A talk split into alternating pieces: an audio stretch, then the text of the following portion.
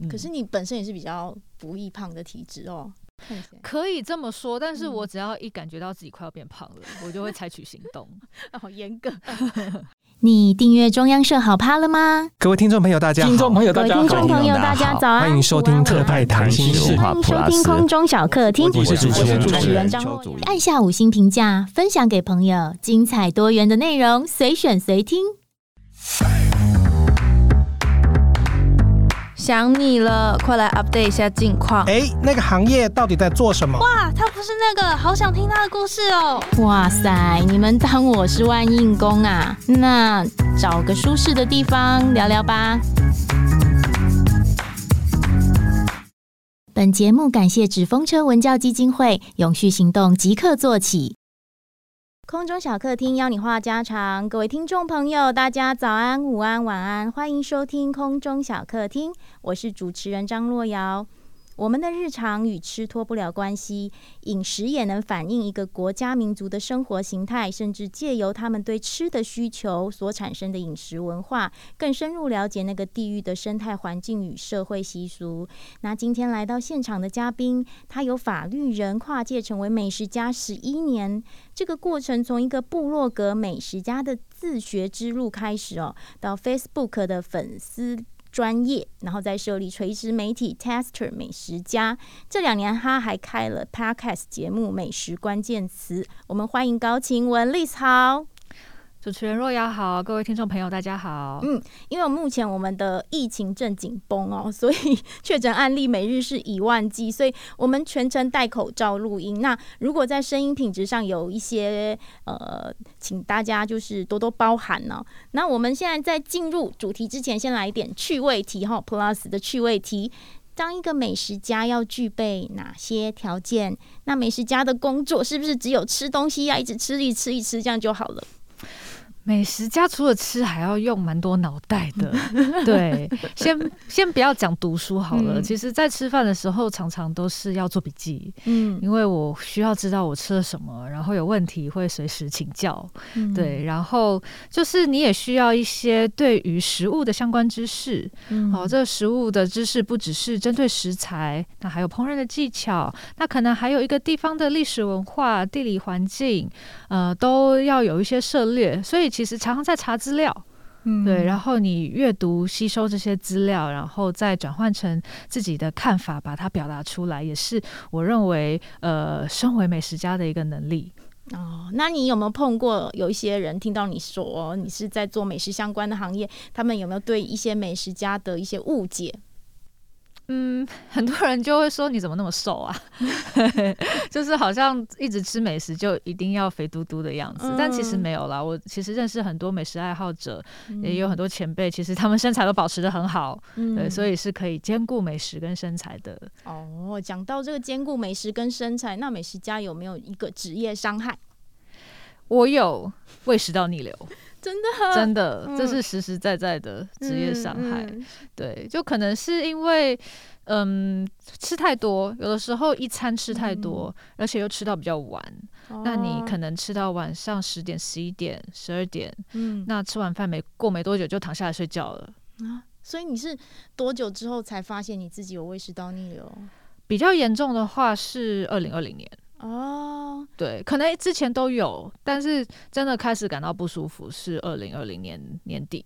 发生了什么事情啊？就是、就是火烧心啊，就是晚上睡不着，哦、然后一直觉得呃胀气，嗯、然后背会痛，背跟胸会痛，这么这么严重、啊。然后我一开始不知道那是胃食道逆流，去看医生，医生才说是胃食道逆流。他有没有叫你忌口，还是先不要吃一段时间？呃，就是不要吃那么多，然后，嗯、呃，不要吃完饭马上躺下来睡觉，嗯、然后你在睡觉前最好要有三个小时的空腹。嗯，对，然后还有一些食物啦，对，嗯、有一些食物可能油炸类的不要，太甜的不要。哦，所以你现在也不能够吃的太，就一阵一阵的，有的时候好，但是复发的时候就是你就知道你又做了不该做的事情。那 二零二零年那个是疫情发生的之后，疫情发生之后，之后才发现，刚好也可以休息一段时间。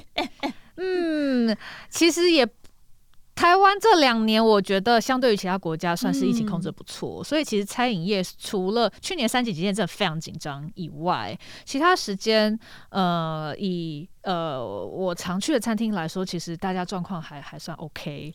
所以我的饮食活动也真的没有减少那么多。对，所以是吃了八九年之后才发生这样子的一个状况。嗯，可能也算够本了吧，我不知道。对，好，那十一年了，你有。没有职业倦怠过，或然后怎么克服呢？嗯，这个问题问的非常好，因为我觉得我刚好处于一个倦怠期。现在，但是我觉得，嗯，嗯，不能说是我不喜欢美食了，或是我不喜欢出门吃饭了，而是我正在重新思考一个更能享受美食的方向。对，嗯，那这也跟我的职业规划有关。呃，因为其实从就像刚刚若瑶介绍的，这两年其实开展了蛮多新的计划。然后我要补充一下，除了 Podcast 美食关键词，最近还成立了 YouTube 频道。哦，真的？对对 对，栗子的美食家自学之路，所以欢迎大家上 YouTube 来搜寻、干订阅、按赞、分享。哈、嗯，对。那所以呃，现在从事的工作蛮多元的。嗯，除了原本的写作，然后其实还有电商平台美食家选物，嗯、然后再加上内容方面 Podcast 跟 YouTube，嗯，就是。呃，蛮分身乏术的，老实说，对，嗯、所以现在的挑战是我该怎么样让我的时间、时间、精神有合理的运用，怎么样分配它，然后怎么样在每件事情上面都有绩效，然后而且可以产生重效，是我现在面临的挑战。你会不会这样太强迫自己？嗯，就我也还蛮喜欢挑战的。对，嗯、但是现在就是在一个需要突破的阶段，所以与其说是倦怠或是低潮，可能就是一个瓶颈，要要要跨过去。这个跟商业模式有关吗？还是对，也有关。嗯、对，然后其实就进入一个创业者的心态了。嗯、对，以前可能就是单纯只是品尝美食，然后书写，其实比较像自由工作者。嗯、但是现在其实真的是在经营事业，就要有创业者的心态。然后我也还在学习。嗯，好，这个我们等下后面的问题来深入谈哦。嗯、那我们先来谈谈你的呃机缘跟转折。就是我在电视专访中有听到你说，从小都是跟着 schedule 走的乖学生嘛，念法律也是精算过的，因为它是文组中最有前途的学科哦。那小时候的作文题目，大家应该都有写过我的志愿呐、啊。那在你真正踏入社会前，或是你选择念法律这样的科目之前，其实你自己有没有一个小小朋友在心里面对未来的憧憬？呃，其实我蛮小时候就确认自己想要当律师，这么这么早？对对，应该就是国高中的时候吧。嗯嗯。呃，所以当时就是觉得我以后要成为一位大律师，就是 我我要穿很很漂亮的套装，然后在很厉害的办公大楼里面上班，嗯、就是还蛮贫乏的想象。我觉得为什么不是法官或检察官？为什么是律师？嗯，我觉得。呃，律师的形象是我比较喜欢的，就是我觉得就是那种嗯，可以在商业世界里面成功是一个蛮厉害，嗯、是一件蛮厉害的事情。嗯，对，所以然后再加上其实家族里面有长辈是律师。哦，你有一个对。先有一个形象的一个憧憬了，这样子。对、嗯、对，所以就比较比。就蛮憧憬那样子的世界，嗯、对。那个呃，作家洪爱珠曾在《老派少女的购物路线》中，她又以餐桌延伸出跟家人的生活记忆哦，而且她用饮食来陈述当下的时空氛围与整个家庭中人与人的关系。好比说，他们家年节会自己磨萝卜糕啊，做那个藕泥藕皂，然后还有盐水跟调制的绿咖喱等等。那听说你爸爸也是老饕，而很会煮，很会吃。那在你印象之中，有没有哪个画面，或是哪几道家常菜，是你对家比较深刻的记忆？呃，跟爸爸之间有非常多美食的呃、嗯、小时候的回忆哦。那印象很深刻的，当然就是爸爸宴客。嗯，刚刚讲到我爸其实是老饕，那他本身也很会煮饭。嗯，那他的一个兴趣，还有他社交的方式就是宴客。然后在我们家宴客是一件很厉害的事情，就是他必须从呃两个礼拜十天之前就开始发干货，对，然后呃一个礼拜前开始做高汤。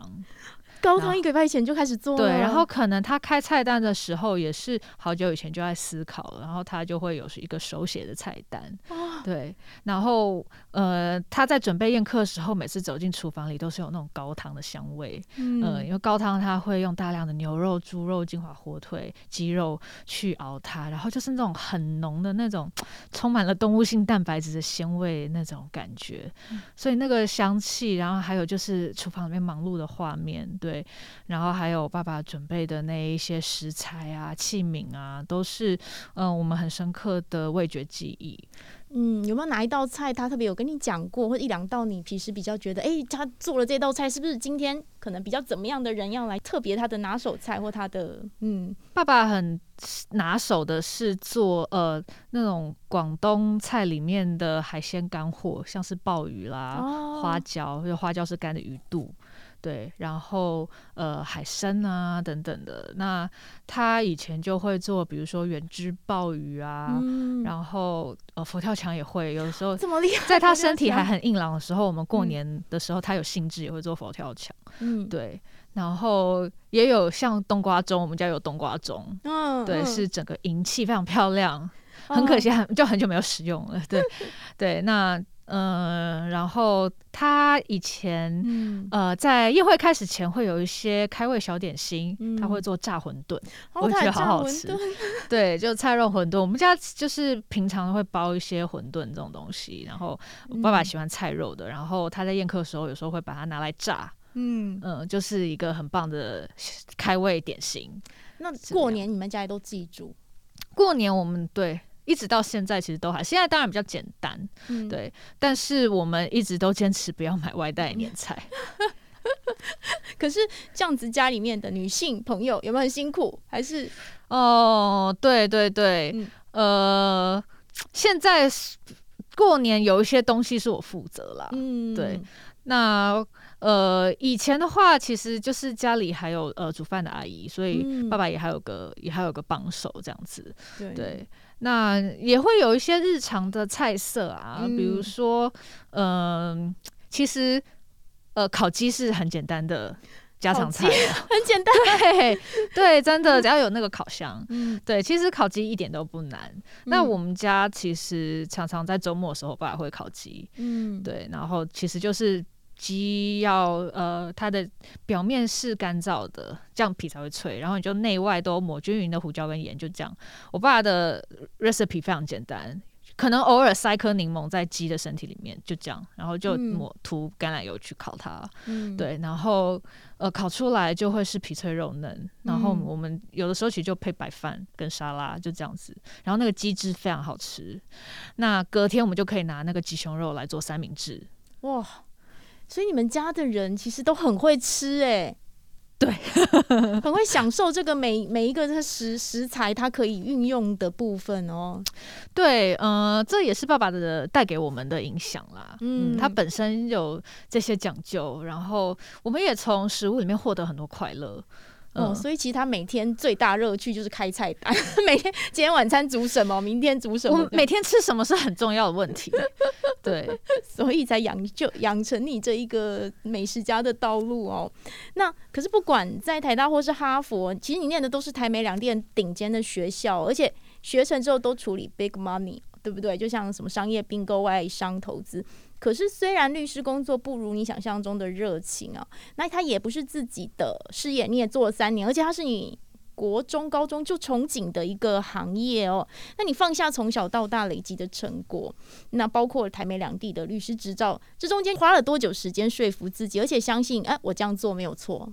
其实很多人都会问我说：“你这样会不会很可惜？嗯，觉得你法律会不会白念？”嗯。嗯那我觉得那是经过几个阶段的心路历程啦。嗯，那一开始就是很勇往直前嘛，然后刚好学校成绩也不错，就念书蛮顺遂的，所以就该拿到资格都拿到了，然后也顺利进入呃国内知名的律师事务所工作。对，那其实就在嗯出去美国留学回来，回到同一家事务所工作的时候，就突然觉得哎。诶怎么前方好像没有一个明确的目标了？嗯，就是你从学生时代你就知道，好，我要考到这所学校，我要通过这个考试，嗯、我要完成这个实习，呃，我要我要再考到什么考试，然后我就可以怎么样了？嗯，我就好像就是可以朝着我不知道事务所的合伙人的道路迈进吗？嗯，这样，但是真正都达到这些目的之后，突然就发现，哎，怎么前方好像没有终点了？没有挑战呢？嗯，应该是说好像看不到一个我立即可以完成的目标。然后就会觉得好像就是我只是在茫茫大海里面随波逐流，就是我跟其他的律师有什么不一样？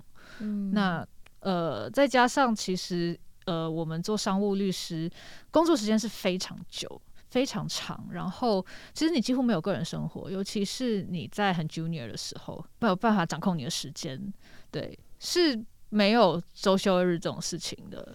嗯，那跟新闻行业差不多。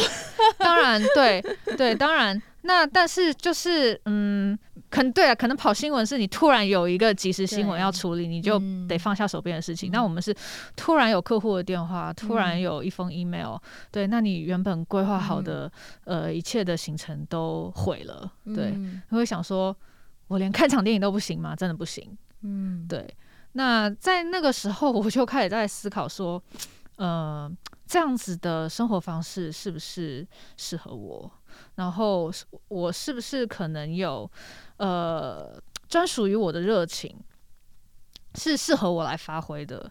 而且这件事情可以让我非常乐此不疲。嗯。我每天早上起床，我都会很兴奋，我觉得今天是美好一天，而不是说每天早上起床又觉得今天又是不能做自己的一天。诶，可是你念书前不是做三年同样的工作，那个时候没有这种感觉？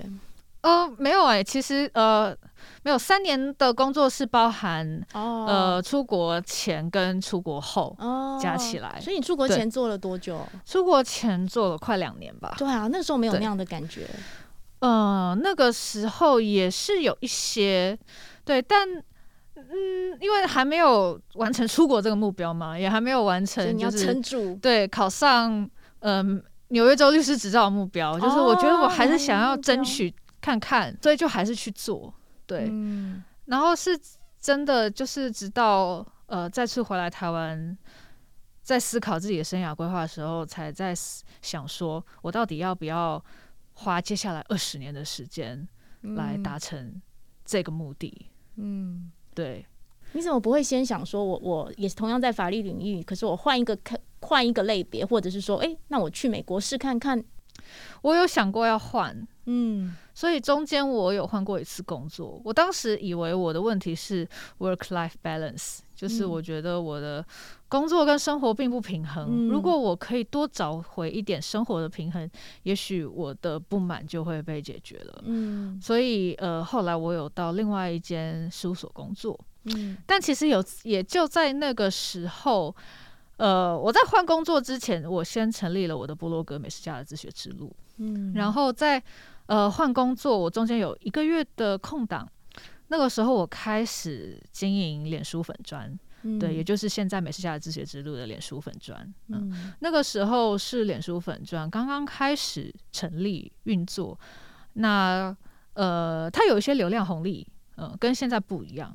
那所以我就在那个时候开始经营，就呃，开始呃，算是打造我自己的社群，对。那也就在差不多那个时候呢，呃，我获得了出版社的呃出版的合约，嗯。嗯、呃，因为当时其实已经在另一个网站上面写美食专栏了，嗯、呃，那拿到出书的机会之后，我就在思考说，我是不是有可能就去试试看，嗯，因为律师执照一直都会在嘛，对，我想说啊，如果呃，出书不成功，那我再回来当律师好了。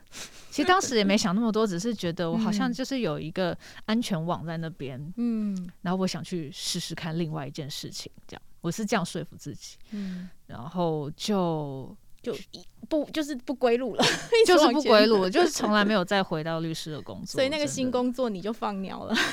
没有没有，我有去啊，哦、有去还是有去，我有去，对对对，我有去，嗯、对我我还是有在呃那一家事务所工作了呃，我是七月到的，然后隔年的二月离开的。哦，但是也是商业的相关的法，对，没错，也是没错、嗯。但是换一个环境，没有没有，就是让你觉得对这个职业倦怠，或是对这个茫茫未知的旅途能够。可是因为在另外一家事务所，我其实更有时间去探索我的兴趣，美食的兴趣。对，然后我真的强烈的被。美食这个领域吸引，嗯，然后我真的希望自己能够试试看，我是不是能够转换到美食的职涯。嗯嗯，那当然，当时有思考过一些选项，比如说我是不是去去念书艺学校，嗯，或者是说我是不是去念美食研究的学位，比如说像意大利曼史大学，对这一类的。嗯，呃，但。当时就思考说，我已经念过一个硕士了，嗯，我还不要再花时间去念书？对，嗯，那再来出国念书也要钱嘛？对，对我是不是还要再这样子花父母的钱？嗯，那当时立即可以做的就是我写部落格，然后然后写书这样子。对，写部落格写书，那书写阅读本来就是我擅长的，嗯，所以就透过写作来探索。我是高晴雯，你现在收听的是空中小客厅。你一天最多吃过几餐？那要怎么维持身材不走钟？我看你很瘦哎、欸，是要维持要控制的。一天最多吃几餐哦？嗯嗯，应该是说我我有曾经就是一天吃了很很久的饭，就是从中午十二点吃到下午四点，然后六点又要吃到晚上十一点这样子。对，几乎一整天都在餐厅里度过。所以其实万事起头难，那第一步你已经踏出去了，蛮不容易的。可是你刚开始开部落格的时候，你就决定好了要写什么样子的食物，或者是说你已经有你的美食地图要怎么展开了？有设定先哪一个国家在哪里吗？这样子？其实我当时着眼的是饮食趋势。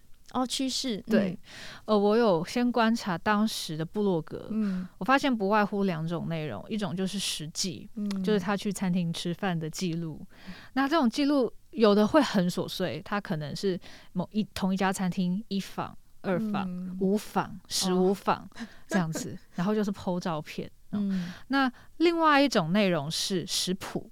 嗯，就是在家下手做跟、洗手做羹汤的心得哦。嗯，那呃，食谱这方面呢，我后来比较没自信，因为我觉得我不是一直在在厨房里面动手做菜的人。那实际呢，我很喜欢出去吃饭，嗯，但我是希望可以写比较有观点的文章。那我后来又思考，其实还有第三条路可以走，就是写。餐饮趋势、饮食趋势，因为当时其实国内部落格比较少人在谈这种东西，嗯，呃，那我也在那个时候开始阅读国外的餐饮资讯，嗯，他们的传统大报的网站啦，或是一些餐饮评鉴啦，嗯，呃，那去开始去吸收，呃，到底。国外现在厉害的餐厅有哪些？嗯，还有已经站上台面的知名主厨有哪些？还有到底是什么在推动这些餐厅变得有名，这些主厨变得呃有有知名度？嗯，嗯，我想去理解这背后的脉络，嗯，所以就在阅读这些事情的过过程中，我有一些想法。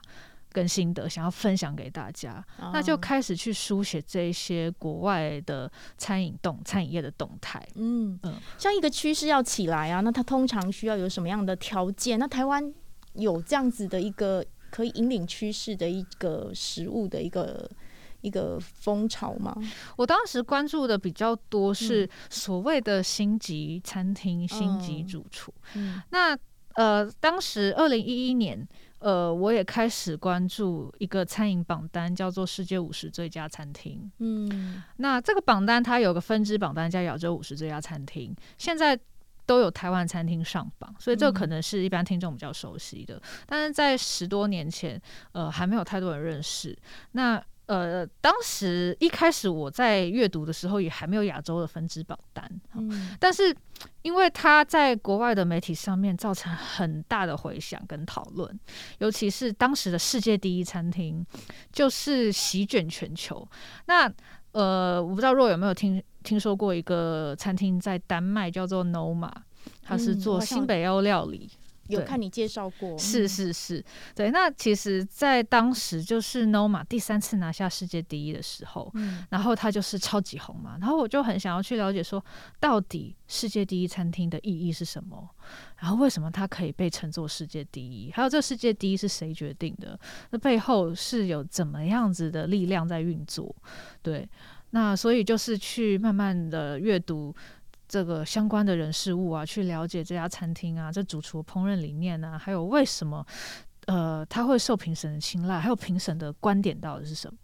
对，嗯、那这些东西其实一直到现在都还是我呃关心的一个主轴。他好像做调查报道一样，每个细节都不能够忽略，对不对？嗯，可能吧，也可能有点像吧。嗯，对。你自己写了部落格多久以后，你才发现哎？诶我的东西其实我这样子的想法跟看法是对的，因为有一些回想了。呃，我后来其实也尝试写一些比较像专题报道类的文章。嗯，嗯，那呃，我部落格成立半年之后，嗯，不到半年吧，那个时候我注意到台湾有一股料理教室的风潮，哦、就是。呃，纷纷有一些呃主张，就是嗯、呃，很有质感、品味，然后教你料理一些异国料理的这种小教室出现，这样子。嗯、那我就去呃参加了几次课程，然后就有写了一个像是料理教师专题的的文章，在我的部落格上面。哦嗯、然后当时就开始有一些人会会看，对。嗯那后来其实写呃这个餐饮国外的餐饮趋势，嗯、也有一些餐饮业者、餐厅的厨师，嗯、或者是跟我一样很喜欢吃、注注意国外餐厅资讯的 foodie 吃货会看。那其实这些成长你是可以从呃脸书上面的呃按赞啊，还有留言啊，嗯、是是可以看到的。嗯、那嗯。呃后来还有另外一个比较类似专题报道的系列文章，是在写呃台北的西式小馆哦，台北的，嗯，对，那也是蛮早，二零一三年了。但是在当时我就观察到有一些这种西式的小馆，现在可能比较多人会称它为餐酒馆。哦，对，他们卖的不是那种咖啡店简餐哦，也不是五星级饭店里面的那一种牛排馆啊、排餐啊，而是有自己个性的。然后其实它的烹饪也是有水准的，但是又是轻松的气氛，对，比较这种独立店家，对。然后就观察到这个趋势，然后就去采访了几家，这样子。在其他专访中有。听你提到，就是父亲是在二零一二年底，你出了我的日式食物柜这本书，才比较能够理解你这样子的转换呐。那出书毕竟也是厚积薄发，可是你还是必须得养活自己嘛。就算你今天多喜欢这个东西，你也不能靠理想吃饭呐，对不对？那你是如何找到美食家的商业模式？而且这个过程中，你一直追寻这些美食的店家，你像你说第一名的这个店家，你自掏腰包吃了多久，才终于有餐厅或者？是评比邀请你，嗯嗯，其实，嗯，这这件事情就是我现在正在探索的，也是我们节目一开始讲，其实现在进入一个创业者的阶段哦。嗯、那但是在这之前呢，确实有很长的一段时间是我没有在想美食家的商业模式是什么。呃，我当时其实就把自己当做是一个部落部落客吧，呃，嗯、一个自媒体工作者哦、呃，然后呃。当时有非常大的热情，是只要为了获取那个体验，我都愿意自掏腰包。真的，对。但我我觉得我也非常幸运的是，就是其实呃家里愿意支持我。对。嗯、那当然，以前谈到这个问题，我自己总是觉得有点害羞，不好意思，就是觉得 就是我好像就是没有很认真的去想我在做的事情能够怎么样。嗯呃，把它变成一个呃稳定的收入，这样。以前就是真的非常任性，然后，然后呃，家人也就这样子让让我去追寻我的梦想。那在当然这之间，这这之中获得很多，呃，不管是呃真正的就真的算是踏入了餐饮的产业，然后结交了很多很棒的朋友，有一个呃很棒的人际网络，然后也真的打开了很多眼界哦。嗯。但是真的到了某一个阶段之后，会想说，我要一直过这种二三十岁的生活吗？嗯，我接下来的职涯是不是应该要有一个呃可长可久的商业模式？它是我的事业，对，然后它只可以真正的带来稳定的收入，是可以证明我做这件事情的价值的。嗯，对。那这个思考是大概在可能二零一七、二零一八开始的吧。嗯，对。那个那个时候就比较认真的思考，那我的下一步是什么？嗯，因为我我后来就觉得，嗯，好像作为一个呃自媒体工作者，真的也到了一个瓶颈了。二零一八年之前的你，你你周围的人跟着你一起工作的大概人数多少？其实呃。二零一八年七月，呃，Taste 美食家，嗯，这个呃美食的垂直媒体上线，嗯，嗯，但在那之前呢，我其实都是一个人工作，真的，对，我都是一个人，对，我就是一个人维护我的呃社群跟部落格。所以那个时候有 income 吗？在二零一八年之前，其实老实说杯水车薪了，就是那些稿费啊，嗯、那些钱，哦、那些还是靠稿费。对啊，那些稿费，那些讲讲座啊，嗯、然后出书，你也知道现在这个时代出书是对你可能就是只是拿到第一次的版税。嗯，对。那呃，所以这边也再次谢谢我的 我的呃家人，我的爸爸 这样子。那那所以后来就在想说，我要怎么样可以。呃，打造一个团队，嗯，然后我做的事情是可以开展出去的。那第一步是在二零一八年七月，我们成立了这个呃 Taster 美食家。那一开始是希望我可以从部落格至少先变成垂直媒体的逻辑，嗯，那它会是一个呃比较可以呃有呃广告业务的机会。嗯，然后我们触角也可以跟很多不同的人合作，嗯。嗯，然后嗯、呃，后来又呃在思考呃电商这件事情，是。对，嗯，因为其实媒体生态老实说，呃，还是还是以垂直媒体的逻辑来说，现在还是蛮艰困的，对对，嗯，所以呃，在二零一九年呃。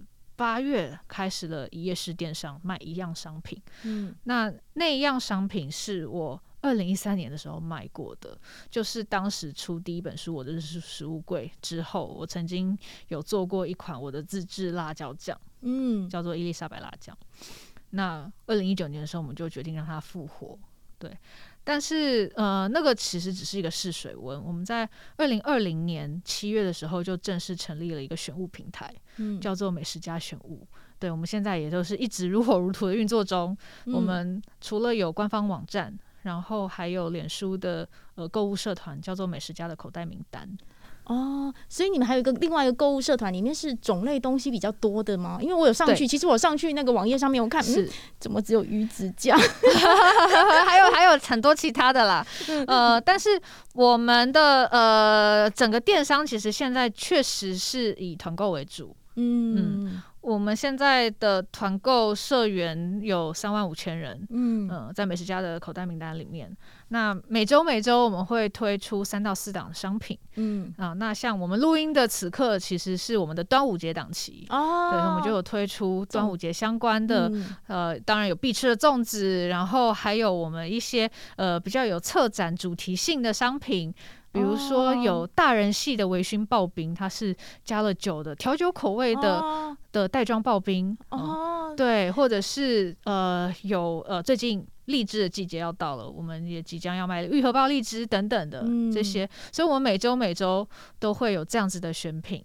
啊、你再讲一次那个脸书社团的名字？美食家的口袋名单，加也是加法的加哦。好，马上到时候等一下那个录完节目就去看一下，因为你讲的东西都蛮特别，外面吃不到哦。对，我们是希望跟一般的这一类呃美食电商或是团购有一些区隔，嗯、呃，所以是一些我自己很喜欢的东西，嗯，呃、然后当然其中有很多是一直以来的好朋友，嗯，然后还有就是我们也不断的在开发这种优质的品。品牌，所以我的工作内容在二零二零之后，其实有很大一部分是在就是开发商品，还有、嗯、呃去了解这些商品背后的故事，嗯、然后再把它的动人之处表达出来。嗯，所以你现在已经不再是一个就是只是作为部落客的一个身份，你现在变成说你要去做的是一个美食的版图，你也要去发展一个美食的商业模式嘛，对不对？对，嗯，没错，其实真的就是要靠美食这件事情来创一个业。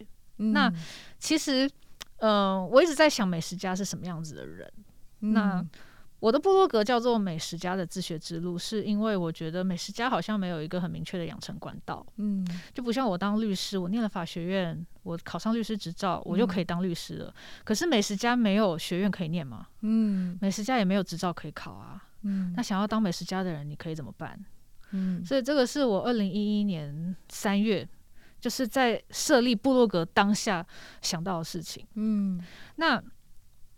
呃，经过这么多年的探索，其实，嗯，美美食家可以怎么样成为一份工作呢？可以怎么样成为一份职业呢？这也是我这两年在思考的。嗯，就是说我我访问了一些前辈，嗯，在我的 podcast 美食关键词上面，我有个单元叫做“美食家是谁”。嗯，那我请前辈们告诉我说，你们觉得美食家当美食家该具备什么条件呢？哦，美食家他的身份会遇到哪些挑战？那很很有趣的是，这些前辈啊，一开始就会跟你说我不是美食家，或者他会跟你说我不是美食家，不是一份一种工作。嗯，因为呃，首先好像不一定呃，你要靠美食家才才能赚钱嘛，就是有很多我们。认知的美食家，他不是靠吃饭来赚钱的。嗯，那今天如果我们把工作定义为是他要能够赚取一份收入来支撑你的生活的话，嗯、那美食家好像确实不是嘛。我们看到很多企业家是美食家，那、嗯、是他因为他已经是大老板啦、啊，嗯、或者是说我们看到很多作家是美食家，但是他已经在文学界有地位，然后他的著作是很有影响力的。嗯、对，那。比如说，我有访问过这个呃叶怡兰老师，他是我非常尊敬的前辈，嗯、他也不喜欢人家称他为美食家，因为他认为他的工作不是美食家，他的工作你可以说他是作者，嗯，你可以说他经营他的 Pickle 呃饮食杂货铺，哦、呃，你可以说他是讲者，但他觉得当美食家他没有得到任何收入啊。那美食家你到底要怎么当呢？如果要把它作为一份工作的话，嗯、那我们也知道就是单纯。靠出书或是稿费，对，其实是不可行的。嗯、那我要怎么让它可行？嗯、所以在经过这一连串探索之后，我发现，哎、欸，对我不知不觉就走上了创业的道路，因为我必须要创业才能够让美食家成为一份工作。嗯，所以其实我觉得某程度上我在发明这一份工作。嗯，那你去看。呃，很多所谓的美食家或美食评论家，在过去的逻辑，他是在传统媒体下面工作，嗯、尤其是在国外，《纽约时报》哦、呃，或是这个彭博社，他们有自己的美食评论家，那报社养他们啊，嗯，因为他们也是他们的真正的工作，其实对他们是一个作者或是记者，对对对，对，没错，他们是记者出身，很多是这样子，嗯、对。那但是在台湾，其实好像也没有这个制度。对，就是只是我们在很多，比如说像我们每每以前我们在报社就美食组，的每到过年过节，我就看他们吃好多份月饼，或好多个粽子这样子，但他们都会请一些我们所谓可能在呃美食界比较有名的，对，然后来这边试吃。可是你说他们平常在做什么，我也不知道。他们平常一定就是常在外面跑啦，嗯、然后要做各种美食的记录啊，嗯、然后也要把它发表出来嘛。那嗯。呃但是除此之外，好像没有一个类似像米其林评鉴，比如说《纽约时报》的那个食品家，嗯、他给餐厅几颗星是非常重要的，嗯、是可以影响一家餐厅的生死的。嗯、但是在台湾其实没有建立这种报社的食评的制度。嗯，以前有，现在倒了。好，这我等下再问你。好，对，但是就是，所以我就一直在探索嘛。那到底所谓美食家、美食评论家，他到底如果他是一份工作，他到底是什么？嗯，然后探索完就发现，对啊，我之前虚 不能说虚晃了，就是我之前当自由工作这么多年，我都没有好好想这件事情，嗯、一直到最近这三四年来，我。就是真的，好像我的职涯的发展历程，就是默默的，就是要把美食家这份工作发明出来，我就真的要去创业，我要创造它。